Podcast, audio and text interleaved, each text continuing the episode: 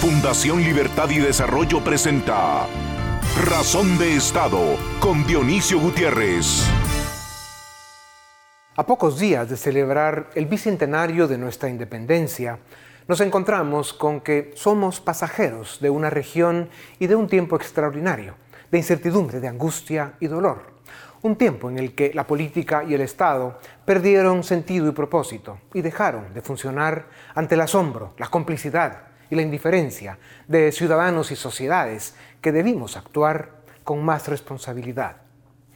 Más que una saga de héroes y villanos, que los hay, esta es la historia de este tiempo. Es el espacio de una época en la que una generación de ciudadanos decidió ser prisionera de sí misma y hoy, más que nunca, está pagando las consecuencias. Las condiciones para la construcción de naciones exitosas son mucho trabajo, buenas ideas, valores éticos y sacrificios. Si es cierto que lograrlo toma siglos, las generaciones de ciudadanos que estamos por llegar a un bicentenario para celebrar no sé qué, debiéramos al menos discutir sobre el diseño, los cimientos y las bases sobre las que algún día estará el pedestal que abrazará el futuro que todavía debemos construir. Como si nuestro saldo vital ciudadano y societario no fuera cuestionable, desde aquella independencia hace 200 años, el permanente enfrentamiento entre el ser humano con las fuerzas de la naturaleza decidió darnos la sorpresa de un virus nuevo, para el que en especial el mundo subdesarrollado no estaba preparado para recibir. Cada día son más personas las que están perdiendo a un conocido, a un amigo, a un ser querido. Así son las pandemias. Y en una región como la nuestra es poco lo que se puede hacer. Así lo decidimos y lo permitimos sus habitantes. Solo el tiempo, los esfuerzos que se puedan realizar y la suerte nos sacarán de este laberinto de vacíos, penas y ausencias. A través de la historia de la humanidad, el diseño de la mente, del corazón y del estómago, los tres lugares donde se sienten los miedos, las tristezas y las alegrías, ha demostrado tener un propósito de protección y preservación. Ese diseño tan humano es la dimensión que mejor expresa nuestra condición humana. En las guerras, las hambrunas y las pandemias, este ha sido el seguro y el andamio que ha funcionado para que la especie humana garantice su continuidad. Menos mal. Por eso, los latinoamericanos, más que soportar, prevaleceremos porque somos parte de una especie que a pesar de todo tiene alma, mente y corazón, pero en especial los latinos tenemos un espíritu capaz de la compasión, del sacrificio y la sobrevivencia. Al final se trata de que entendamos el verdadero significado de lo que es ser un ser humano en libertad y con frecuencia practicante de la indisciplina, pero libre y como tal mortal, frágil y susceptible. Por eso, comprometernos a ser ciudadanos responsables y presentes, personas honorables, humildes y agradecidas, es un buen seguro de vida. Por eso, asumir la responsabilidad de luchar por los valores éticos que construyen naciones exitosas es el mejor legado que podemos y debemos dejar a la siguiente generación. Así, para el mundo hispanoamericano, en especial para quienes hoy lo habitamos, el bicentenario, la política, nuestro subdesarrollo y una pandemia solo deben ser oportunidades para ejercer con responsabilidad el valor más preciado que tenemos, nuestra libertad.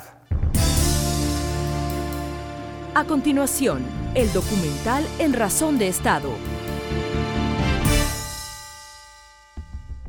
Durante su largo viaje por la historia, la especie humana ha sufrido hambrunas, sequías, catástrofes naturales, el embate de guerras, pandemias y otros tantos desastres provocados por el mismo ser humano. Siempre, los mortales hemos logrado salir airosos de los embates de la naturaleza, del medio ambiente, del clima y de nosotros mismos. En pleno siglo XXI vivimos un capítulo más de esa lucha permanente por sobrevivir, una lucha por el desarrollo de la civilización humana en el entorno complejo en que habitamos. Hacia finales del 2019, un microscópico virus apareció en Wuhan, China.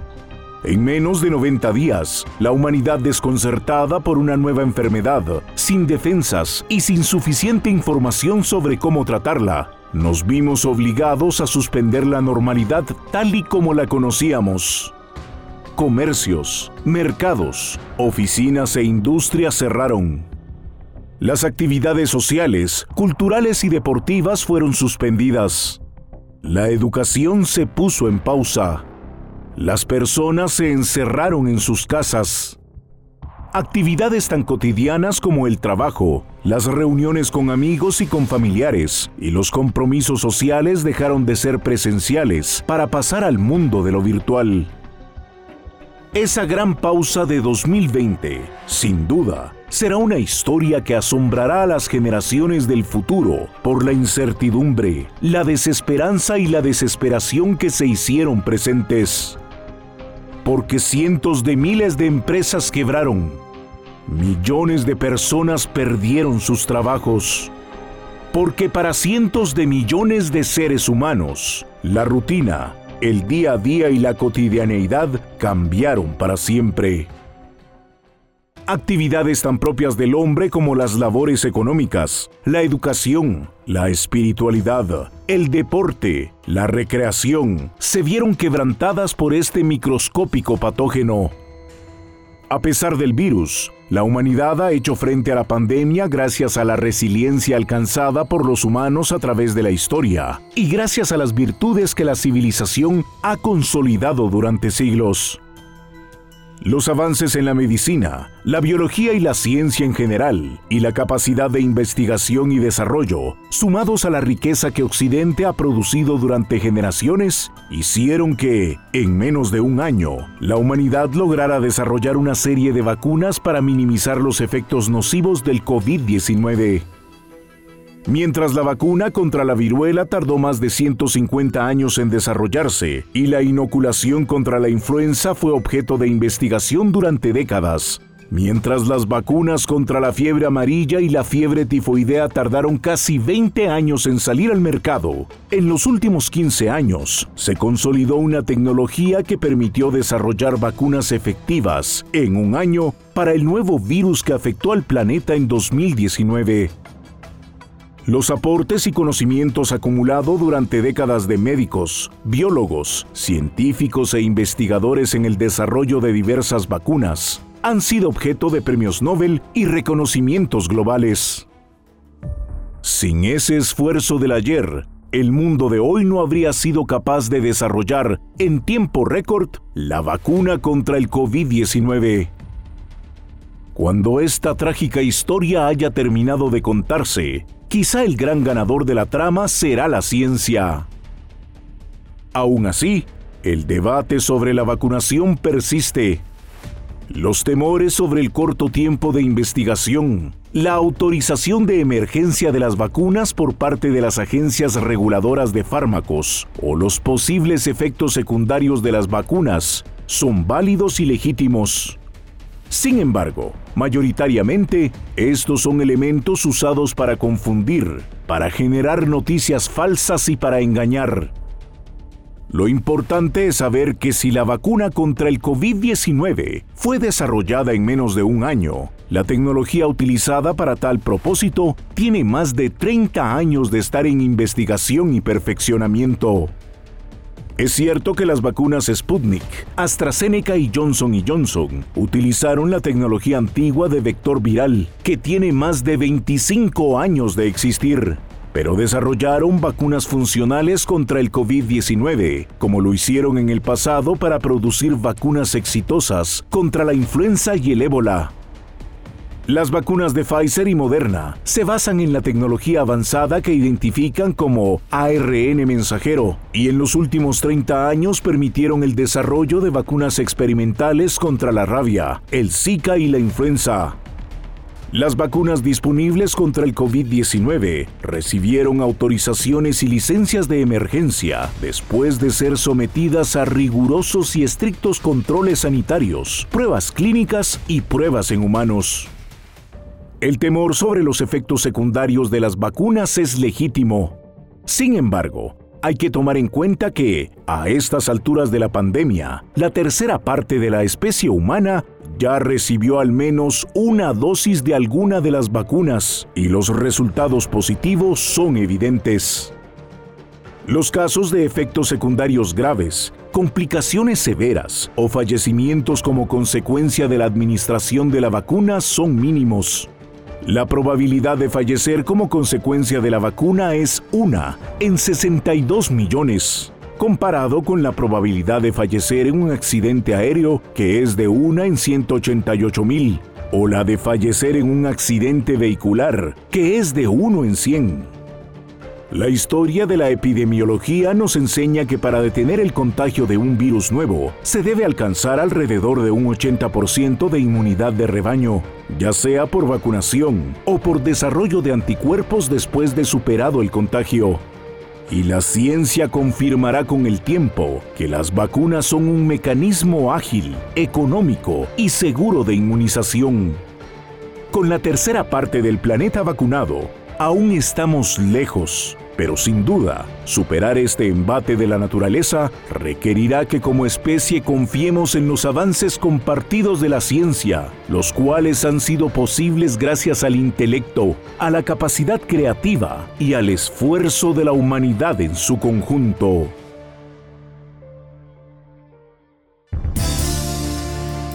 A continuación, una entrevista exclusiva en Razón de Estado Bienvenidos a Razón de Estado. Hoy vamos a hablar sobre la situación crítica que atraviesa Guatemala en cuanto a su salud, en cuanto a la pandemia. Para ello contamos con dos especialistas, el doctor Carlos Gracioso, infectólogo pediatra y miembro de la Asociación Guatemalteca de Enfermedades Infecciosas, y el doctor Mario Melgar, también infectólogo pediatra, también miembro de la Asociación Guatemalteca de Enfermedades Infecciosas y miembro del Consejo Nacional de Prácticas de inmunizaciones. Ambos doctores, eh, muchísimas gracias por estar en Razón de Estado. Doctor Gracioso, quisiera iniciar con usted. Eh, en el mes de julio se registraron eh, más de 74 mil casos de COVID en Guatemala. Eso es cuatro veces el promedio mensual de, que se ha registrado durante la pandemia. Es decir, fue un récord histórico dentro de los meses que llevamos dentro de la pandemia. Eh, el mes de agosto plantea que posiblemente terminemos con cifras aún peores. ¿Cómo llegamos a esta situación? ¿Cuál es su análisis? Ustedes como doctores, ¿cómo están experimentando en el día a día con los pacientes y con su práctica la situación que atraviesa Guatemala? Eh, pues muchas gracias por tenernos aquí. Es, y siempre de veras eh, el esfuerzo que ustedes hacen por informar a la población, nosotros lo agradecemos como médicos mucho. Esta situación se ha vuelto muchísimo más compleja de lo que nosotros eh, realmente anticipábamos hace un año. Siempre esperábamos que hubiera algunas olas, que hubiera eh, momentos en los cuales esto iba a repetirse, pero nunca dentro de nuestras más terribles expectativas nosotros hubiéramos pensado que la situación iba a llegar a, como está actualmente. Llevamos más de año y medio con la pandemia. Esto en lugar de, irse aminorando y pensar que vamos a estar viendo ya pronto una luz al final del túnel, se está viendo que va a ser un problema que va a acompañarnos por nosotros a largo plazo. Esperábamos unas tres, cuatro, cinco olas en algún momento, pero en este momento pensaríamos que ya deberíamos estar en disminución. Este es un virus mucho más complejo, que tiene muchas más aristas, su capacidad de adaptación, de provocar estas nuevas variantes de cepas, está siendo capaz de, tener mucha más capacidad de, transmisión e infección. Y por lo tanto, eh, en este momento nos vemos ante una situación en la cual los eh, eh, sitios de salud, los centros de atención de salud y sobre todo los pacientes que requieren hospitalización, está llegando al borde de un, momento crítico en el cual eh, de, veras estamos muy, muy, muy preocupados. Hasta este momento eh, no tenemos más que eh, la vacunación, la cual está muy incipiente todavía en Guatemala y es posiblemente lo único que nos va a hacer a nosotros poder doblar la esquina y tener alguna expectativa de que esto se empiece a controlar. Si en otros países como con mucha más capacidad que nosotros están teniendo problemas, imagínense nosotros. Ahora, doctor Melgar, hablemos un poco sobre la situación en la cual se encuentran los hospitales en este momento, porque vemos algunas noticias en donde nos indican o sugieren que ya se está alcanzando el límite, que estamos llegando casi al colapso de nuestro sistema hospitalario. ¿Es así? ¿Por cuánto tiempo más podemos tener un sistema hospitalario con esta presión? Y hablemos tanto del sistema hospitalario público como privado. Eh, creo que es importante lo que menciona usted ahorita de último, ¿verdad? Esta situación no es del sistema nacional público, es, es de todo el sistema de salud del país. Y la saturación se ha hecho evidente, eh, lo vemos en medios de comunicación, lo vemos en, lo que nos refieren eh, las, las, publicaciones de, de, las autoridades, pero nos toca ya vivirlo en el día a día cuando vamos a, a un hospital a ver un paciente y vemos el área para COVID llena. Eh, cuando sabemos ya de pacientes que, que, están o de colegas que empiezan a preguntar, miren, ¿dónde puedo ingresar a, mi paciente? Porque ya, ya, ya me están diciendo que no hay espacio en, hospitales privados.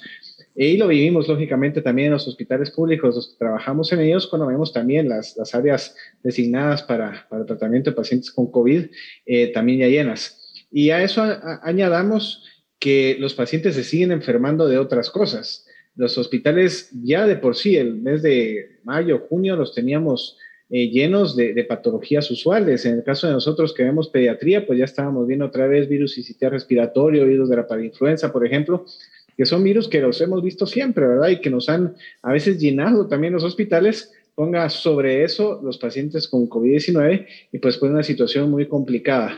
Eh, creo que, que no, no, es ser, eh, no es ser pesimista, sino realista, pensar que estamos muy cerca de que no haya espacio en los hospitales. Quizá todavía tenemos un, un chance, una oportunidad de, de, de, hacer un poquito anchos los hospitales, lo que hemos hecho, ¿verdad? Meter más pacientes donde logren caber todavía. Eh, eso se puede hacer a veces en los hospitales públicos, ¿verdad? Que, bueno, ponemos camas y, y aunque sea que se manejen mal, se, se meten a los pacientes pero también eso tiene un límite. Y si llegamos a, hace un año a, que ya no cabían los pacientes y días que sí tuvimos eh, cola de pacientes para ingresar, eh, en este momento creo que vamos a, llegar muy pronto a lo mismo. La, la transmisión del virus con las variantes actuales es, es, mucho más importante y rápida, que ese es un problema enorme. Eh, ¿Estamos mejor preparados? Probablemente sí, tenemos más espacios, ya tenemos más espacios, ya tenemos como visto dónde podemos hacer más espacios en algunos hospitales, eh, pero eso va a topar. Y, qué tan rápido tope es difícil de, predecirlo, pero lo que uno podría pensar es que eso va, va a pasar en semanas. Doctor Gracioso, usted mencionaba que esto era un fenómeno global y efectivamente vemos, por ejemplo, en el caso de Estados Unidos, como algunos estados están también en una situación crítica, como Florida, por ejemplo. Eh, ¿Cómo entender este resurgimiento del, virus? Eh, ¿Se debe a las variantes? ¿Se debe a que como población nos hemos cansado de tomar medidas y entonces de alguna forma nos hemos descuidado? ¿Es una combinación? ¿Cómo entenderlo, doctor? Sí, definitivamente son todos esos componentes que usted menciona.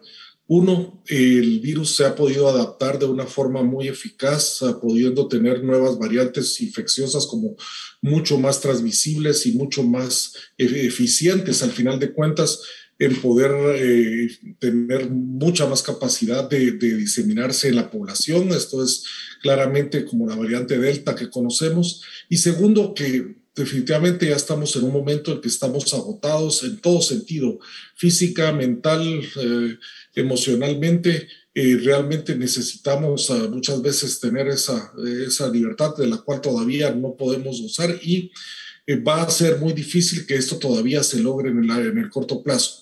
Además de la situación que ya mencionó el doctor Melgar, que se hacen esfuerzos enormes en los hospitales públicos y privados por aumentar la capacidad de atención, lo que tenemos muchas limitaciones es en el personal de salud. no es posible de un día para otro crear enfermeras, crear médicos eh, y los insumos tienen un límite y eso realmente puede llegar a, una parte crítica. No queremos ser alarmistas, pero como dice el doctor Melgar, ser realistas de que la situación no está bien y debemos tomar, hacer lo que a cada quien nos corresponde.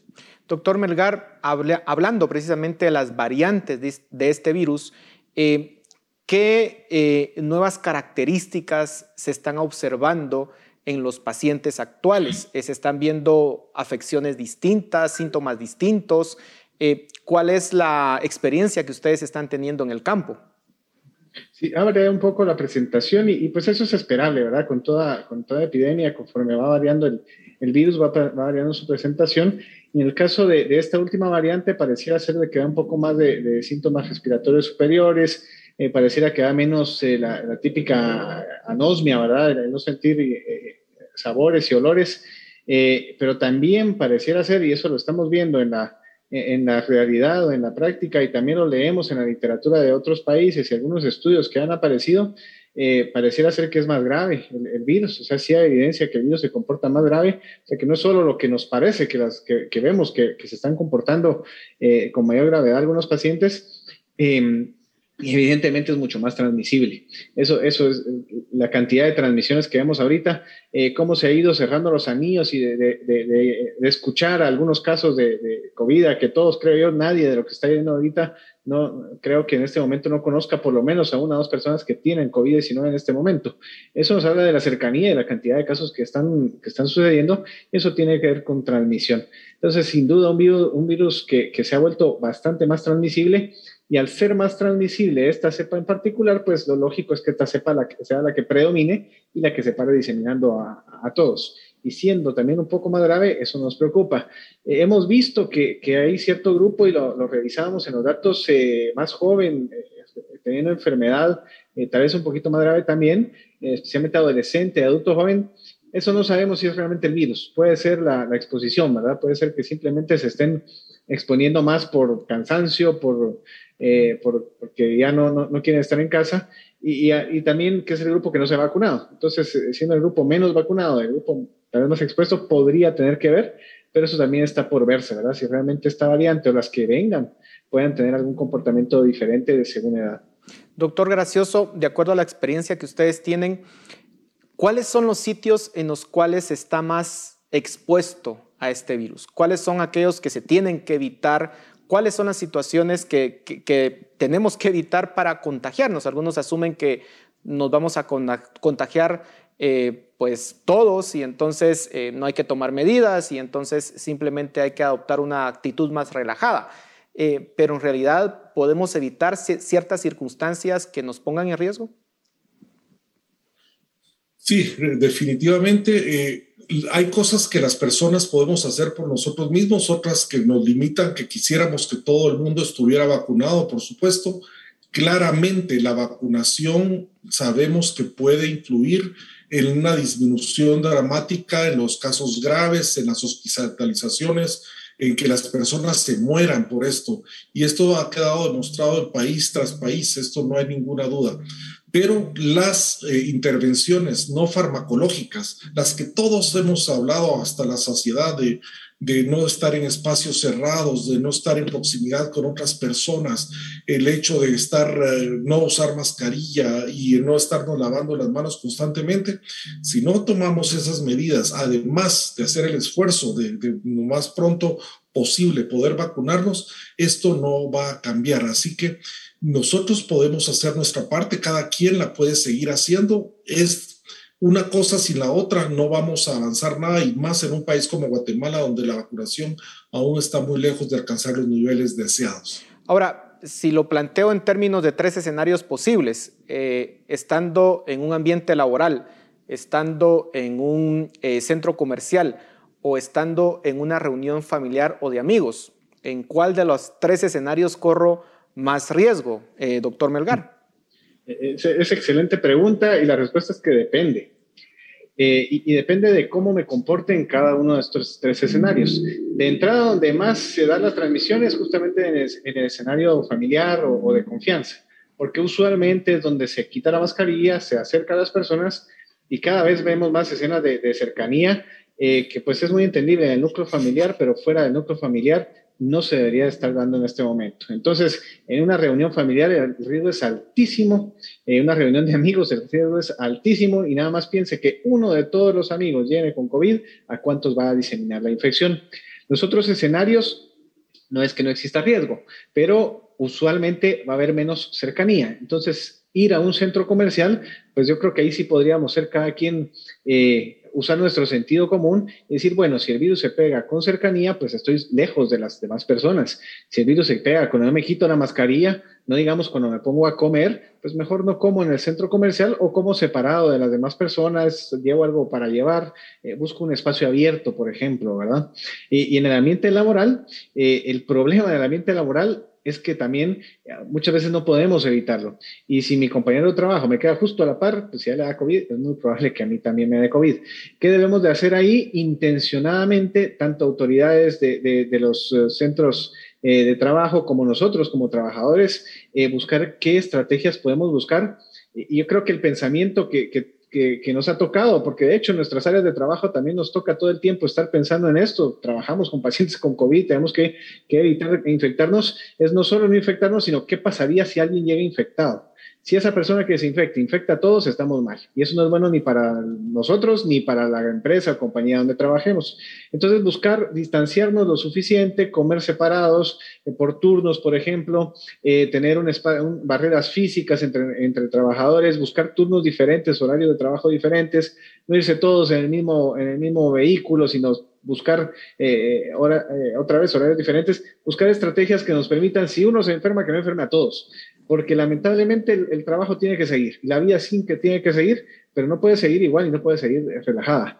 Y creo que algo muy particular e importante es si no es necesaria la actividad que estamos pensando, especialmente si involucra a más personas, en este momento no se debería hacer.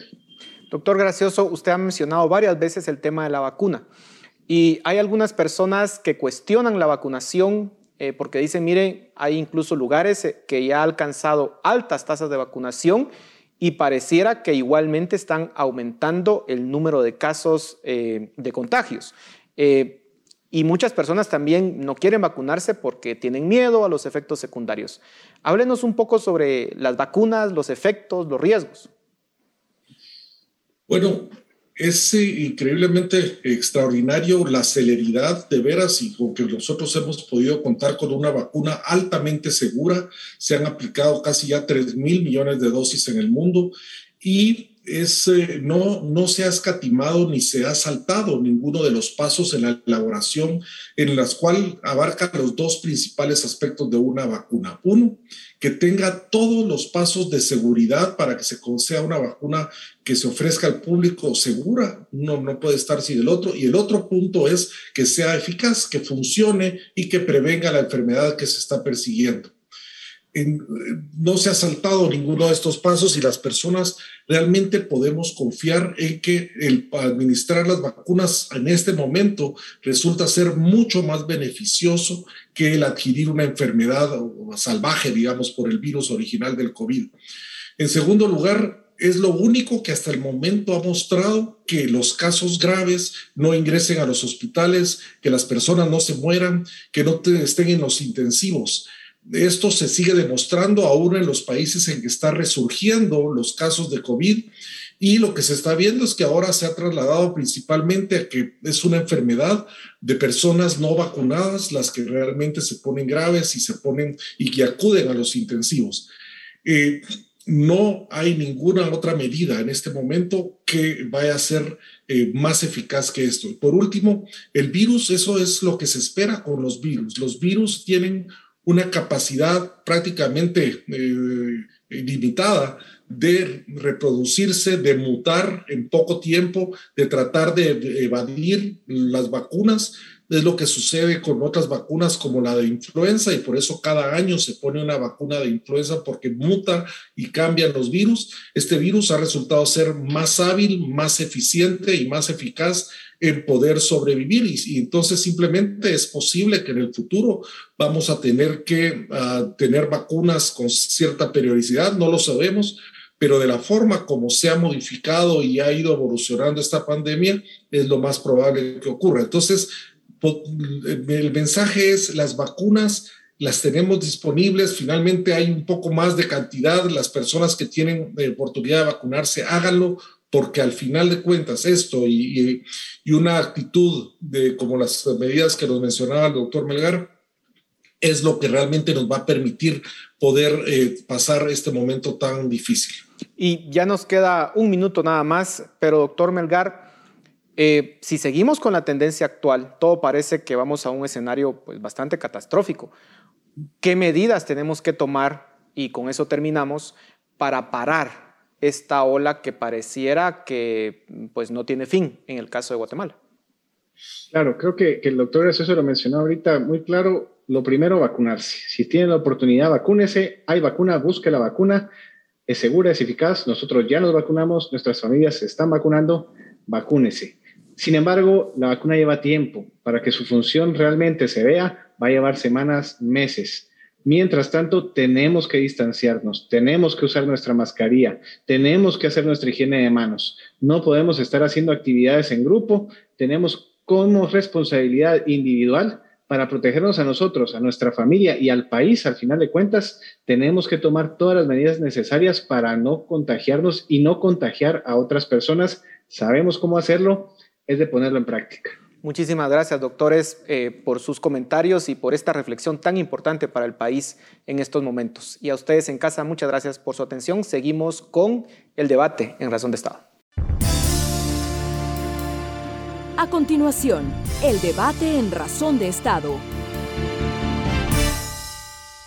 ¿Qué tal? Bienvenidos a Razón de Estado. Hoy vamos a hablar de la situación de la pandemia. Como todos sabrán, evidentemente los contagios eh, en el país han estado creciendo una tasa acelerada y queremos entender un poco mejor eh, cómo ha evolucionado la pandemia en los últimos días en nuestro país, más o menos cómo ha estado la situación eh, hospitalaria, la vacunación, todos los pormenores que uno necesita entender para eh, pues tratar de imaginar qué puede pasar en los próximos días. Así que doy la bienvenida a nuestros invitados. Hoy está con nosotros Rodolfo Mendoza, él es director eh, estratégico de la firma Diestra. ¿Qué tal, Rodolfo? Bienvenido. Y por su parte, Filip Chicola, él es director de área política de la Fundación Libertad y Desarrollo. Filip, bienvenido.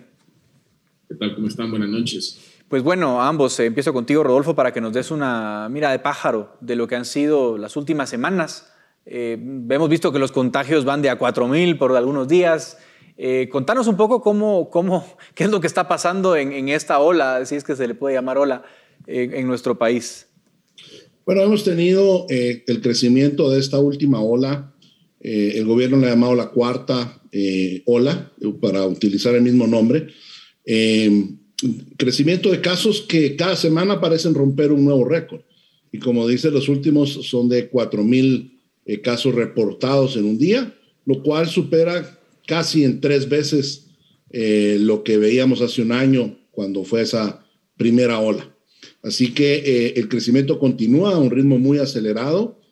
ha dado algunas luces por algunos días de querer detenerse y cuando empieza a dar esa luz de que se va a detener, los casos vuelven a, crecer.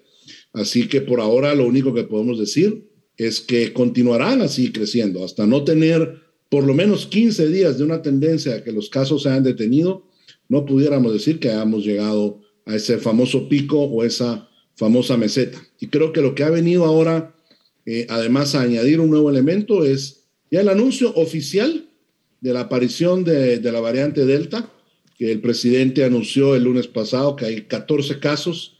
Eh, para completar un poco más esa información, según el, laboratorio que hizo la secuenciación, eh, se estudiaron 28 eh, casos, se encontraron 14, es decir, el 50% de, de los casos estudiados tenían la variante Delta en el mes de julio.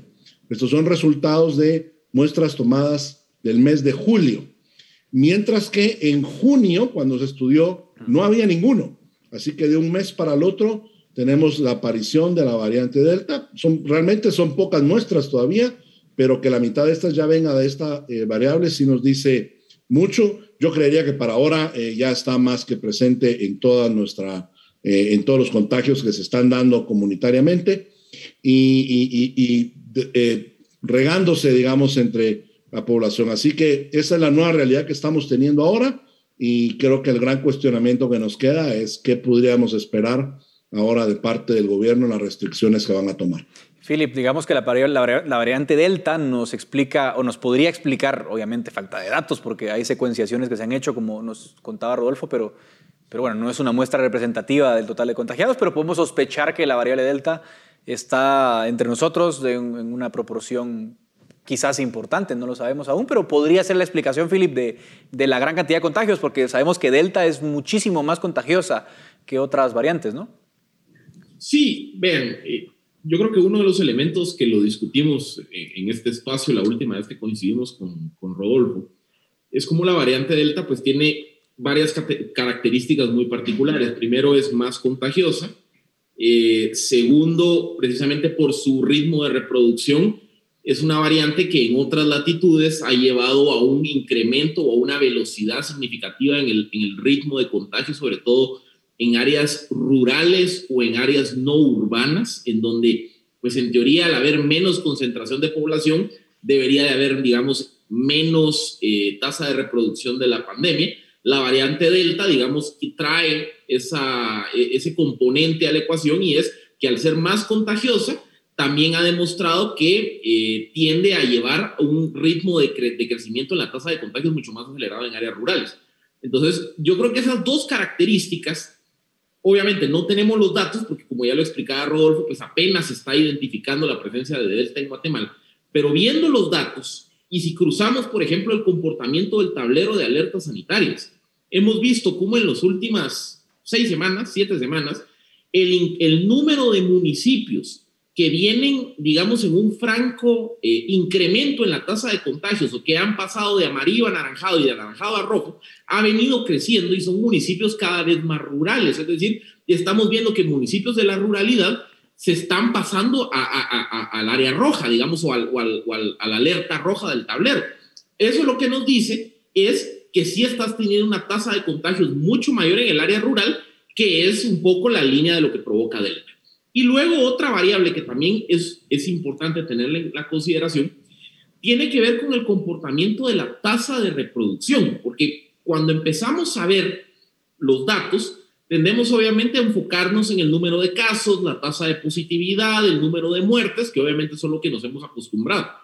Pero cuando analizamos el R, es decir, la tasa de reproducción del virus en un determinado país, de seis semanas para acá, el R de, la pandemia en Guatemala viene en un franco incremento. O sea, hemos pasado de tener un R de 1.17 a estar ya en torno a 1.4, 1.5 en cuanto a tasa de reproducción. ¿Qué nos dice eso? Que hay mayor velocidad de contagio en el país. Y ese es un componente particular de la variante Delta. Entonces, sin tener los datos, pero extrapolando de otras informaciones que tenemos sobre la mesa, creo que sí podemos hacer la aseveración de que Delta está presente en Guatemala y que podría ser la razón detrás de esta nueva cuarta ola que está creciendo a una velocidad que no la habíamos visto en el ya casi año y medio de pandemia que tenemos en Guatemala. No, interesante lo que decís, porque de alguna forma no, no estamos viendo la misma dinámica del año pasado, ¿verdad, Rodolfo? Que eran básicamente Ciudad de Guatemala, pueblos urbanos, ahora digamos, más generalizado el comportamiento. Ahora, se ha hablado mucho, Rodolfo, de que hay muchos contagios entre jóvenes, es decir, los grupos jóvenes son ahora los que están viendo una tasa de contagios alta. Eh, cómo estamos en términos de muertes, porque también nos interesa entender un poco eh, si estamos viendo un incremento desmedido de muertes, porque obviamente los jóvenes de alguna forma sufren menos letalidad eh, que, la gente de mayor edad, ¿no? ¿Cómo estamos en, en términos de muertes? Bueno, respondiendo primero al tema de los jóvenes, es cierto que tenemos más contagios de jóvenes, pero siempre hemos tenido más contagio de jóvenes. Eso así se ha mantenido. Eh, uno de los datos interesantes de esta secuenciación es que el 67% de los casos en los cuales se descubrió Delta son menores de 40 años. Así que sí ha estado muy presente entre la juventud. Eh, el tema de las muertes, hay un problema con los datos en caso de las muertes, y es que entran muy tarde los datos por día de fallecido. O sea, los datos que nos dan cada día es el día en el cual se reporta, pero nos reportan de días atrás, a veces de semanas y meses atrás. Entonces sí vimos un aumento de la fatalidad en Guatemala en los meses de marzo, abril y mayo, eh, muy por arriba incluso del promedio mundial, y eso es preocupante. Pero ahorita la fatalidad de los meses de junio y julio está abajo, pero el cuestionamiento es si ya tenemos todos los datos de fallecidos eh, que, que, han habido esos días, eh, o estamos a la espera todavía que otra vez nos reporten tarde. Entonces, Es un poco difícil contestar esa pregunta, creo que es una de las deficiencias que nuestro sistema tiene. Estamos reportando los fallecidos de cada día muy tarde y, creo que eso sí nos ayudaría a tener una mejor lectura de qué es lo que está pasando. Sabemos por los estudios de otros países que Delta es muchísimo más contagiosa, aproximadamente un 60% más contagiosa. Eh, los estudios todavía no son concluyentes en decir que sea más letal, ¿verdad? Y lo nuevo que sí está apareciendo es que las vacunas parecen eh, bajar su grado de eficiencia ya en, un, en una cantidad un poco más considerable eh, delante de la variante Delta. Ahora, eh, vamos a ese punto, Philip, porque de alguna forma la vacunación se vuelve importante. Rodolfo nos dice algo que, que, que, ciertamente hay que tomar en consideración. Las, las vacunas aparentemente son menos eficaces contra el contagio. ¿No? pero sí continúan siendo eficaces por lo menos contra hospitalizaciones. Estamos viendo, Philip, eh, pues un poco abarrotados los hospitales del país, sistema público y privado, diría yo. Eh, hay, un riesgo también, Philip, de que, de que el sistema ya no dé más. Pareciera que ya no lo está dando, pero ¿cómo, cómo has visto tú, en todo caso, esa, esa ocupación hospitalaria y la capacidad del gobierno de atender a la gente? Que, ojo, no, no, no, es un problema solo de Guatemala. No hay sistema de salud en el mundo que, que resista un contagio, digamos, sostenido y en ascenso de, COVID. Es que aquí es donde, donde entra, digamos, ese otro componente de, de riesgo en, en, las olas de contagio, y es la tasa de ocupación de los hospitales. Y hemos visto también como en las últimas tres semanas, cuatro semanas, los reportes que vienen del Hospital San Juan de Dios, del Hospital Roosevelt, del Hospital Temporal del Parque de la Industria, es que no solo el número de pacientes, sino también la tasa de ocupación de estos hospitales está llegando a niveles críticos. Esa es una de las variables que también explica por qué el tablero de alertas sanitarias se está moviendo hacia, digamos, hacia más rojos y anaranjados, porque la tasa de ocupación de los hospitales nacionales está creciendo significativamente. Entonces, creo que ahí es donde tenemos, digamos, también la otra, la otra confirmación de cómo esta ola, de esta cuarta ola aparentemente vinculada a Delta, sí está teniendo un efecto inmediato sobre la capacidad del sistema de salud. Todavía, entre comillas, la suerte que tenemos es que estamos viendo que esa velocidad de nuevos contagios no se está convirtiendo o no, o, no se está, digamos, no está generando un incremento sistemático y, acelerado en fallecimientos. La tasa de fatalidad se mantiene pues todavía bajo los estándares que, que, manejamos a lo largo del 2020, pero ya lo explicaba Rodolfo, que hay ahí algunos problemas de, de, cómo se mide precisamente los fallecidos en la pandemia. Pero hay también otra variable, aparte de la ocupación de los hospitales. Tiene que ver con la tasa de positividad, porque cuando empezamos a ver el promedio ponderado de tasa de positividad, es decir, cuántas personas que se hacen una prueba, eh, eh, qué porcentaje están dando positivas, desde el 2 de junio, Guatemala como país tiene una tasa de positividad por encima del 25%. Y en los últimos dos, tres semanas, la tasa de positividad ha estado por encima del 30%, cuando incluso en los momentos más críticos de 2020, la tasa de positividad no subía del 25%. Incluso después de la ola de Semana Santa, que es la famosa tercera ola, la tasa de positividad coqueteó con el 25% y después se estabilizó. Es decir, también la la masa, el volumen de personas que está dando positivo en relación con la, con la cantidad de pruebas, lo cual, digamos, es un indicador de, a ver, obviamente hay, hay, mucho descontrol, pero si yo me hago una prueba, es muy probable que yo me esté haciendo la prueba porque estuve expuesto al virus. El que haya un incremento en la tasa de positividad, lo que me está diciendo es que hay más personas que han sido expuestas y que están dando positivas, que eso es otra característica de Delta, lo que decía Rodolfo la, eh, digamos, la, la, propensión a más contagios que provoca Delta en comparación con otras variantes del virus. Entonces, por donde lo querramos ver, la tasa de ocupación de hospitales, la tasa de positividad, el comportamiento del número de casos, el comportamiento de R, sí nos está planteando una película muy compleja sobre el estado actual de la pandemia en Guatemala. Creo que este es probablemente el momento más crítico que hemos tenido en estos meses de pandemia porque sí estamos viendo no solo un incremento exponencial en la velocidad de contagios, en la tasa de expositividad, pero tampoco no estamos viendo una, que, que haya una tendencia a la baja. En las últimas dos olas, la ola post Semana Santa y la ola post eh, eh, fiestas de fin de año, Después de dos, tres semanas, rápidamente empezó una tendencia a la baja. Ahora no, ahora la tendencia se mantiene creciendo y con una velocidad relativamente exponencial. Claro, noticias eh, de todo lo que hemos hablado en estos 14 minutos, noticias complejas, ¿no? De un panorama eh, gris, el que estamos viendo en el país, bueno, en el mundo en general, vemos la vuelta a contagio, los países con menos vacunación obviamente lo sufrimos más, pero quisiera hacerles una pregunta para cerrar a ambos. Un poco qué podemos esperar ¿Qué respuesta puede haber de parte del gobierno? El presidente ha dicho que cierres así como al 2020, no, pero algo van a decir. Eh, a los dos les hago la misma pregunta y empiezo contigo, Rodolfo. ¿Qué, podríamos esperar? Eh, lo, que hemos, lo que hemos visto, a ver, comienzo por, por, definir esto. El termómetro de las restricciones de los gobiernos es la ocupación hospitalaria del sistema de salud. Eh, y los sistemas de salud no son tan fuertes como quisiera uno para eh, atender todos los contagios que dan en el mundo. Te pongo un ejemplo, Israel le falta un millón de personas por vacunar en Israel y tienen camas solo para 30 mil personas. O sea que podríamos esperar restricciones de Israel todavía a futuro. Eh, por, por, lo mismo, hay muy pocas camas de hospital para atender el ritmo de contagio.